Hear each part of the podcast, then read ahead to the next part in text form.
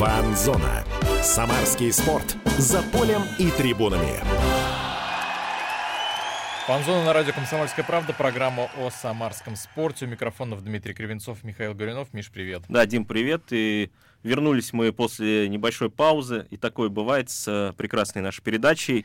Но ничего страшного. Вернулись, я скажу, что в насыщенную неделю, потому что была Лига чемпионов, РПЛ, и Кубок России, Первая Лига. А о Лиге чемпионов мы поговорим в другой раз, когда будет повод. Ну, может быть, через пару сезончиков, да, через годик, через два крылья в Лиге чемпионов. Но в этот раз мы будем говорить про наш российский футбол, в принципе, как и в предыдущие Совета, да. разы. И говорить мы будем о них э, с автором телеграм-канала «Точка коряки», футбольным блогером Никитой Блиновым. Никита, привет. Да, всем привет.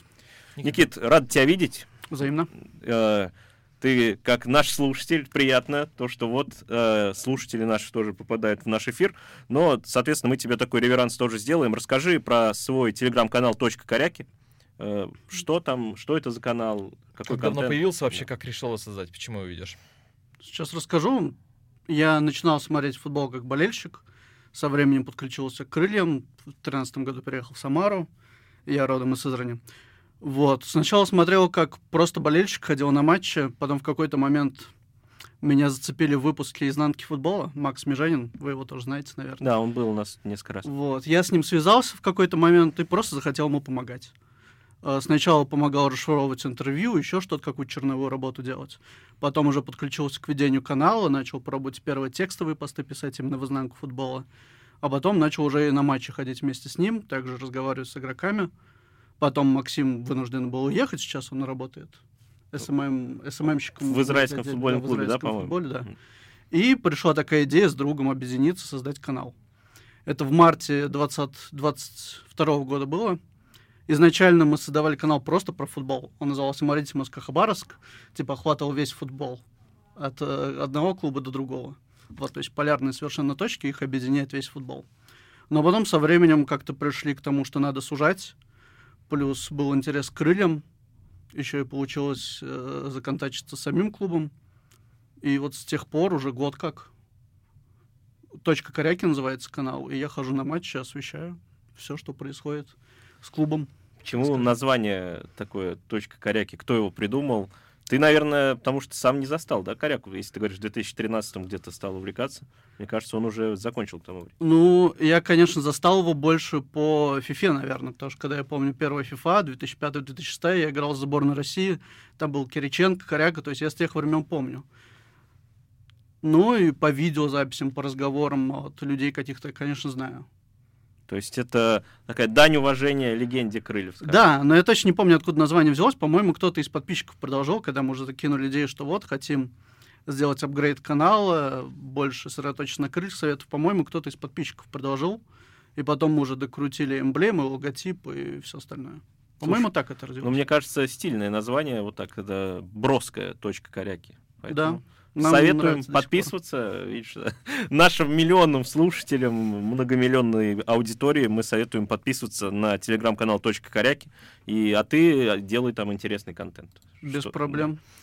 Ну, теперь, собственно, я предлагаю перейти уже к делам насущным. А, да, я предлагаю поговорить сначала про РПЛ, потому что крылья сыграли уже на той неделе с ЦСКА. Неожиданный результат да. был, сразу скажу. Почему для тебя неожиданный? Ну, я думал, честно сказать, что мало у нас шансов, потому что ЦСКА все-таки и по последним играм в Москве, и в целом, как бы кажется, более солидные, чем крылья, но надежда, конечно, была, что... Никита, ты как думаешь? Я когда увидел стартовый состав команд за час, я тоже подумал, что без шансов, и ЦСКА, скорее всего, выиграет. Почему? Потому что очень неудобный соперник для нас ЦСКА. В Москве традиционно неудачно играем, и схема, по которой играет ЦСКА, очень крыльям непривычно. Но заранее забегу вперед, скажу, что связи некоторые порушились у Федотова на этот раз. Вышел тот же Агапов, там Мойзес вылетел по ходу матча, и поэтому удалось воспользоваться, так скажем, этим всем. А как вообще по игре крылья доминировали в первом тайме или как вообще оценишь этот матч с точки зрения вот э, содержимого? Два совершенно разных тайма было, то есть первый полностью за крыльями, второй полностью за ЦСКА. Как мне показалось, энергии не хватило на второй тайм, потому что очень много сил отдали в первом тайме. Был немыслимый прессинг, давление. Тот же первый гол, второй, если вспомнить. Очень много энергии сил отдавали игроки Там второй гол яркий показатель, когда Фернандо надавил на Кучаева, отобрал мяч. То есть ты считаешь, физики не хватило в первую Мне очередь? кажется, или, да. Или это какие психологический момент? Не хватило физики, не хватило ротации, потому что ЦСКА нашел кем усилиться во втором тайме. Там и Мухин, и Чалов, и Фазулаев очень классно вышли. А у Крыльев вышли писарских убулов, которые еще откровенно не набрали форму. Поэтому, мне кажется, вот именно обойма решила все во втором тайме. Но за первый тайм Крылья можно только похвалить. Стремительный гол, классное действие на поле. Что скажешь по пенальти? Было, нет? Вот, ну, понятно, что уже не вернуть, но вот твое мнение как и болельщик. Ну, конечно, был. То есть там не надо быть экспертом каким-то там, в судействе или еще кем-то. Просто был момент. Но тогда другой вопрос напрашивается. Зачем Ломаев это Что- что сделал? случилось, да. Ну, как бы куда можно было деть руку? или- Понятно, что нужно это Напомню, что Мамаеву, там, но- если вы не видели момент, то во время подачи Ломаев, по-моему, подача была с углового, мяч Мгм. ушел уже за пределы эпизода, скажем так, и Ломаев, который Оставил играл руку. на выходе, дал рукой по лицу ладошкой Роши, если я не ошибаюсь. И уже ВАР показал, что это пенальти. У тебя есть для себя вот объяснение какое-то? Что Это ошибка Ломаева или это несчастный случай? Ну, это, так скажем, побочный эффект Ивана Ломаева. То есть мы все знаем, как он играет, он может и тащить, и спасать, но может одновременно выдавать вот такие эпизоды, которые мало кому удастся объяснить. То есть надо принимать или его таким, как он, он есть, такой, как он есть, и, например, ориентироваться на слова Евгения Фролова, который сказал, что вот он ищет себя, надо пережить этот момент, или пробовать того же Фролова, Овсянникова или еще кого-то. Как ты думаешь, если забегать чуть вперед, э, с Балтикой вышел Фролов, потому что Ломаев э, вот такую игру показал не очень надежную, или это ротация? Однозначно и то, и то, мне кажется. Ротация есть, но если бы Ломаев стоял прям супер классно без вопросов, то, мне кажется, он бы и стоял, потому что не надо прорывать такую хорошую форму вратаря. Я думал, если честно, что выйдет Овсяников, и план Осенькина я прогадывал, что через матч с Балтикой он наберет форму, выйдет на Сочи, но выход Фролова очень сильно удивил, и то, как он сыграл, удивило еще больше. Ну да, жалко не взял традиционный пенальти, но надеемся, у него будет мало таких моментов, потому что Ну, не слушай, хотелось бы пенальти в наши Момент, ворота. когда он челюстью мяч отбил, это... Но это было красиво. Это, это уже, да, это уже завзятый. Ты говоришь челюстью, а не бородой. Тут, тут как посмотреть.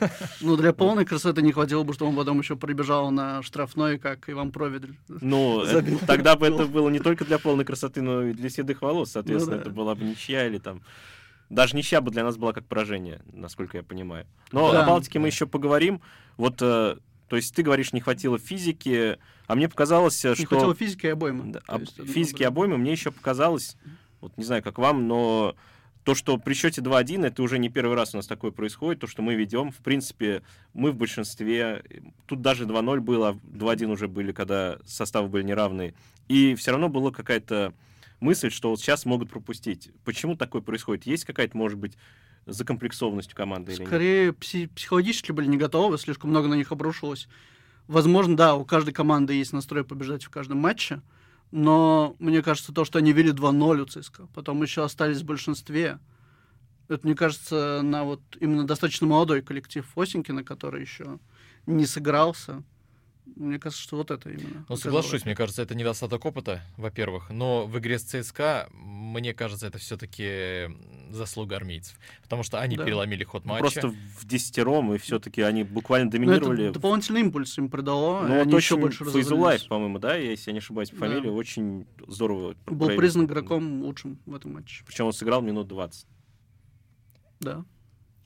Так, у Так, нас я, я, я смотрю, да, просто на звукаре. Я- Остается у нас время задать вопрос или... Мгм, вижу, остается. А, тогда спрошу про Рассказова, который попал в сборную тура. М, Матч премьер, можно еще... Уже не наз- первый раз. Да, по-моему, в третий раз, если не ошибаюсь. По-моему, во второй подряд, а вообще в третий. А, но тем не менее спрошу не про Рассказова. Тогда а, а, кого ты считаешь лучшим игроком матча? Сложно. Мне нравится, как... Я назову так, я назову лучшего игрока последних двух матчей. Это, по моему мнению, Рахманович, потому что то, какой он прогресс достиг, какого он прогресса достиг в последних играх, это очень сильно впечатляет. Условно говоря, еще месяц назад болельщики его ругали, материли, просили найти новый клуб, поменять. Ну, прописку, ну, а сейчас он справедливости ради были разговоры. Были инсайды, что Рахмановичу ищут новый клуб, и что он Да. вот-вот уйдет.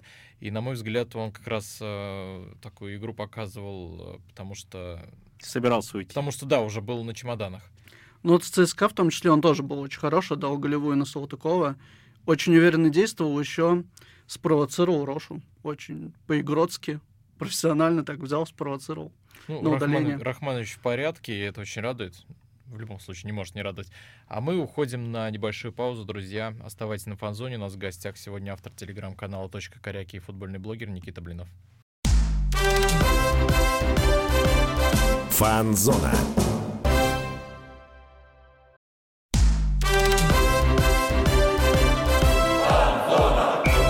Фанзона. Самарский спорт. За полем и трибунами. Возвращаемся на фан-зону. Дмитрий Кривенцов, Михаил Горюнов у нас сегодня в гостях, автор телеграм-канала и футбольный блогер. Автор телеграм-канала «Точка коряки», да. Да. я забыл его назвать. А можно Футбольный сразу. блогер Футбольный Никита блогер Блинов. Никита Блинов. И обсудили мы уже, собственно, и вот этот телеграм-канал твой, точка коряки, и начали обсуждать и почти закончили матч э, крылья Крыльев с ЦСКА. Но он в давно был, мне кажется, уже немножко... Ну да, я к тому, что- на этой неделе.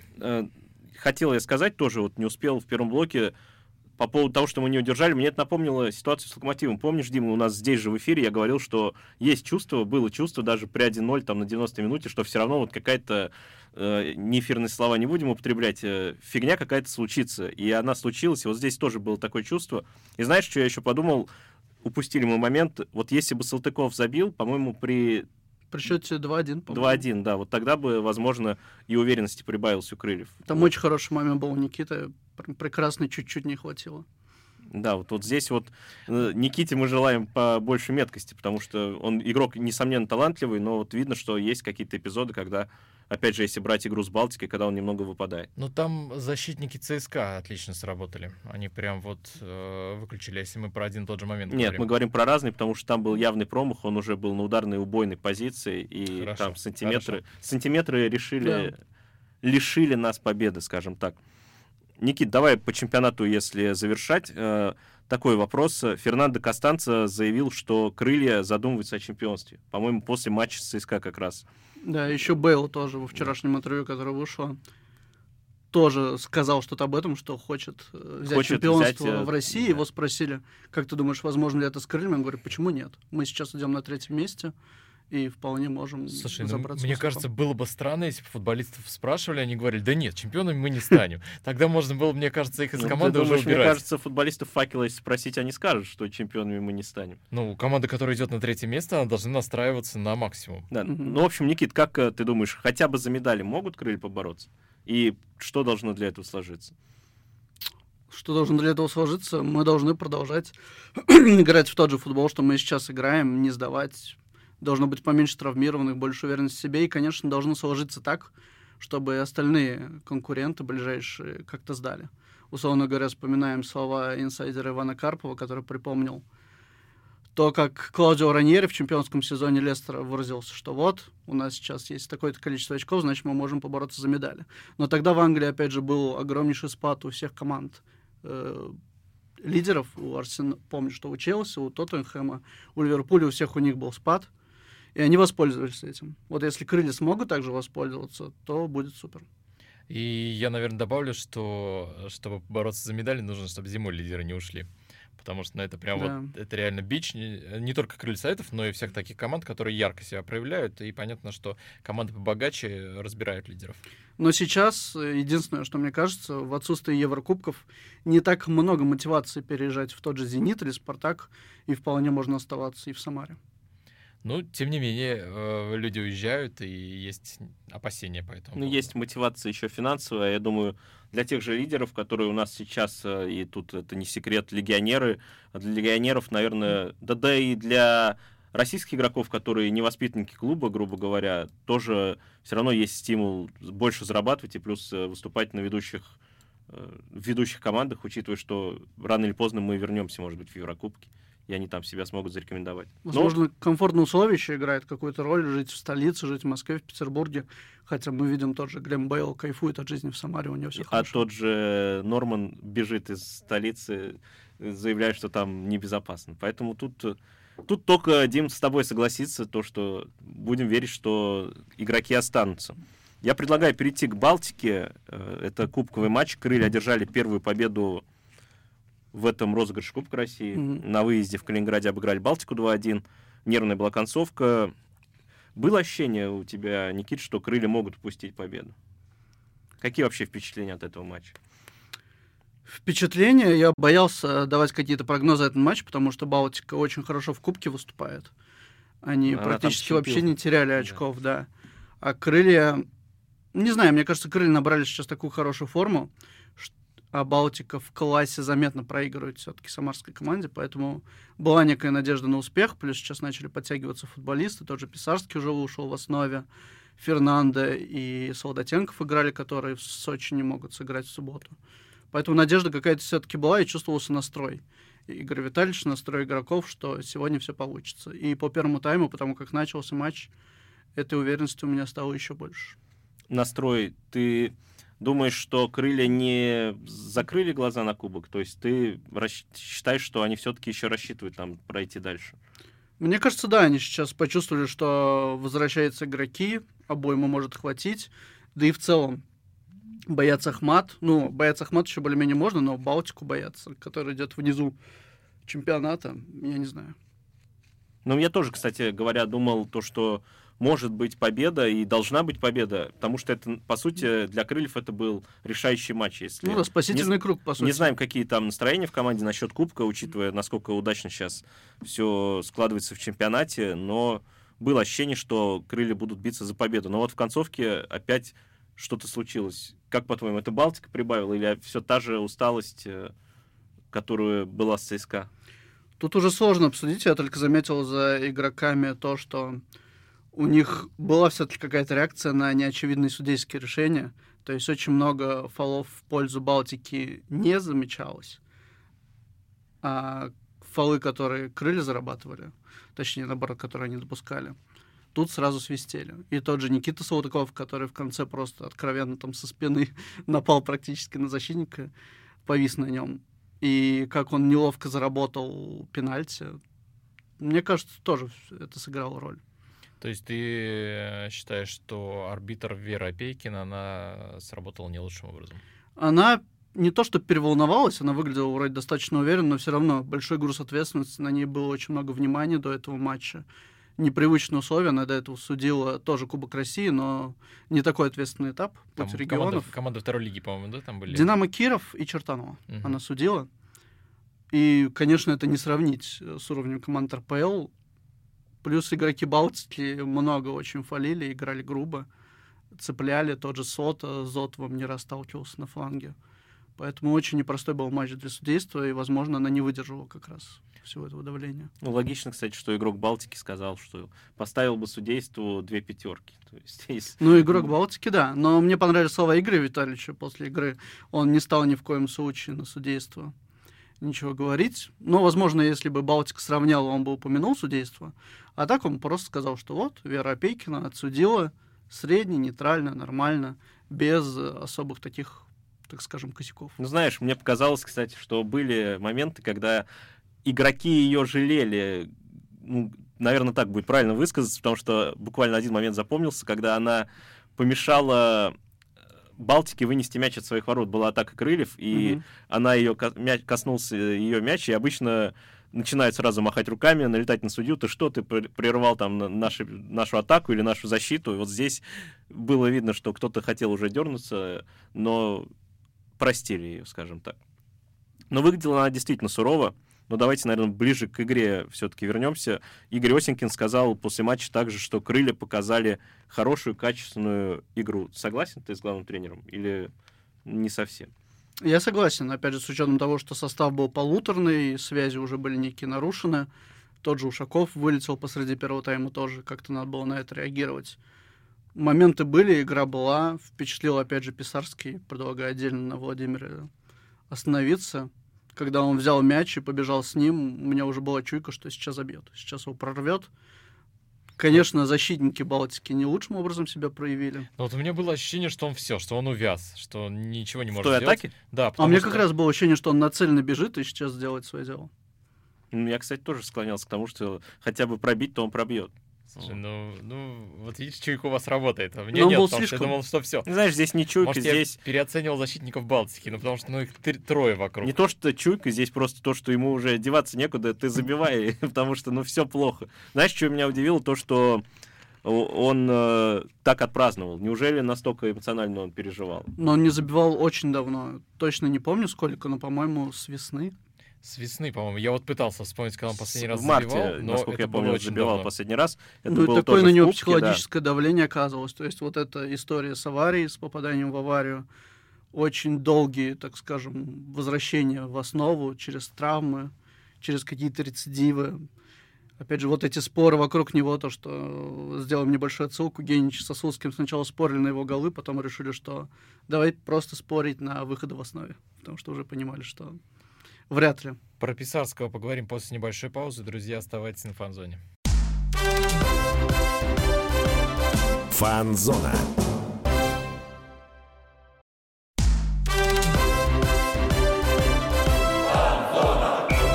Фанзона. Самарский спорт. За полем и трибунами. Возвращаемся на фан-зону. Дмитрий Кривенцов, Михаил Гуринов. У нас сегодня в гостях автор телеграм-канала «Точка Коряки» и футбольный блогер Никита Блинов. А мы здесь остановились на интересной теме. А, Напомню, что крылья обыграли Балтику в Кубке России 2-1, и первый гол забил а, Вла- а, Владимир Писарский. И причем он отпраздновал так очень эмоционально. Футболист не забивал очень давно, и, видимо, для него это было... Ну, он сел на колени, закрыл лицо руками, как Ну, это будто... было важно для плакал, него. да, Мне то показалось, что это было очень важно, что это было искренне. Вот, не будем вдаваться в подробности. Я хочу Никиту сейчас спросить вот Да и что. не будем сомневаться, я так скажу, потому что, ну... Ну да, верим как- в как- лучшее. как- Какие Никто у нас не могут думает, быть никто и сомнения, не что он думает не сомневаться, да. Верим в лучшее качество людей, да, и в их, в их, в их искренность. Никит, как думаешь, Писарский вернется на уровень, который он показывал в Оренбурге? Так скажем, на уровень Сычевого? Ну, ты как завернул?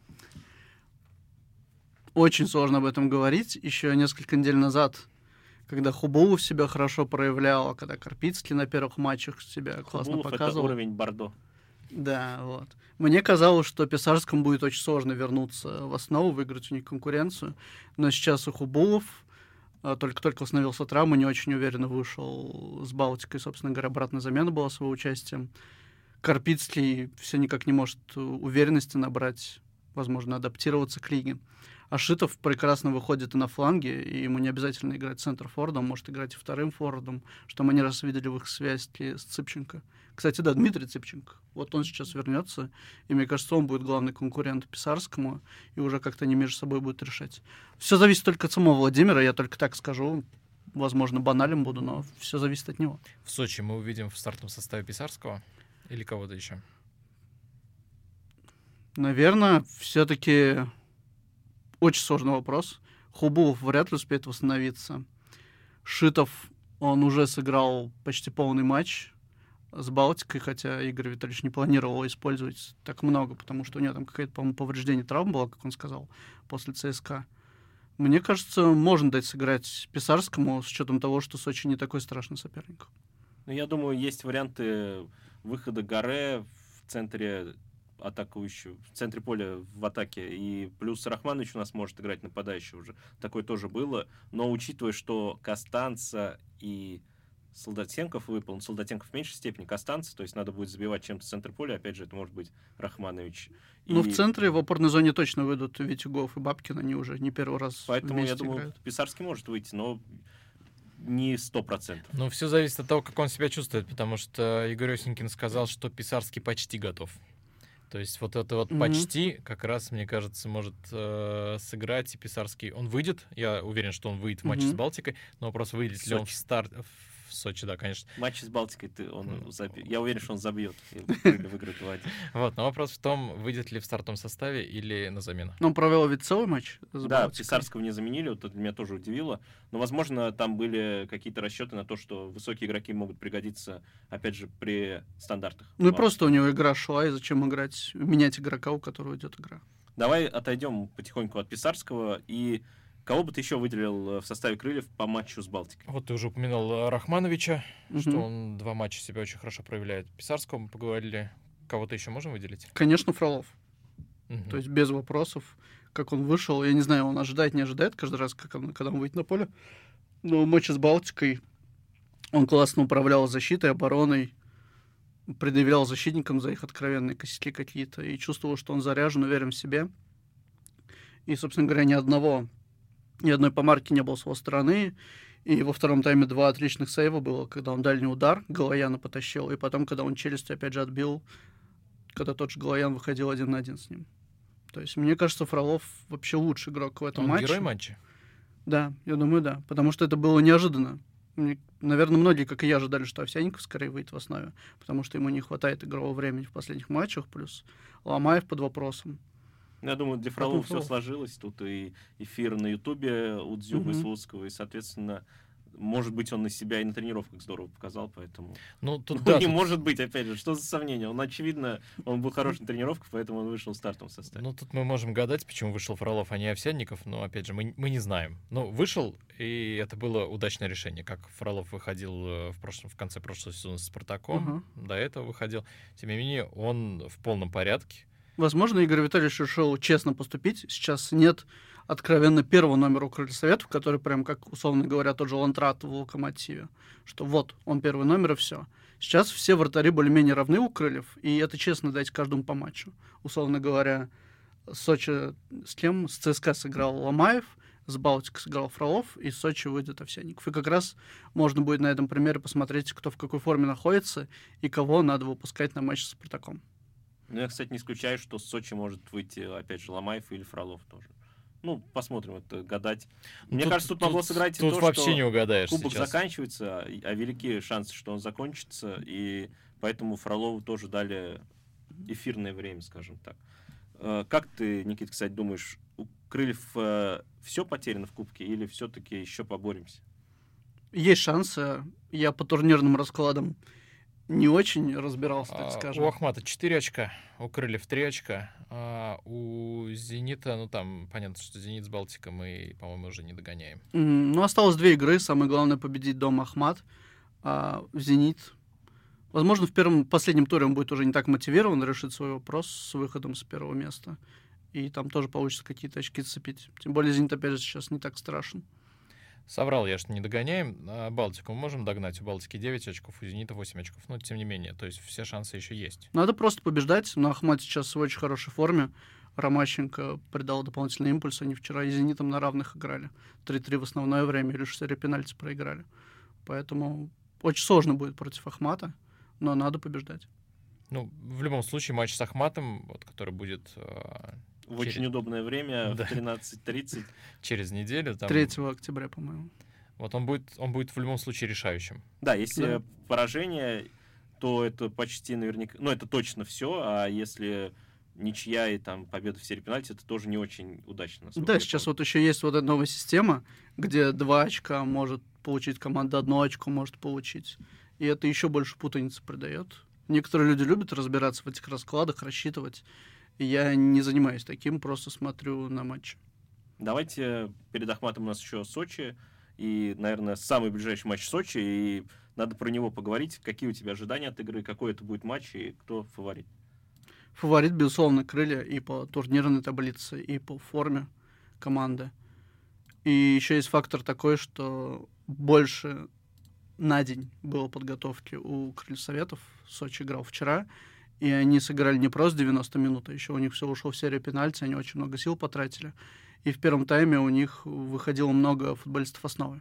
Во втором тайме их уже поменяли, но, тем не менее, ротация была не такая сильная у Сочи. И еще сейчас у них дорога предстоит в Самару. Дракушич из-за травмы вылетел. Поэтому, мне кажется, все шансы у Крыльев есть победить. Они могут проиграть только сами себе. Ну, дорога у них, благо, не как у Краснодара или у Ростова, например, потому что из Сочи прямые рейсы-то есть.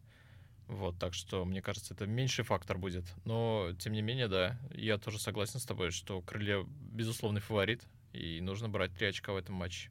Я mm думаю, тренерская еще может история с, э, сыграть роль, да, потому что когда новый наставник, будь то это человек из системы или пришедший, тем более откуда-то, что команда обычно себя проявляет ярко. И опять же, они из ЦСКА до последнего боролись. Да, у них вчера был очень эмоциональный матч, поэтому, возможно, они как раз большую часть эмоций во вчерашней игре отдали. В среду мы выходим в пятницу, соответственно, в позавчера, но да. ничего страшного. Неважно, я думаю. Я думаю, вот это, в этом есть опасность. И если давайте по счету пойдем, мой прогноз, э, ну, 1-1.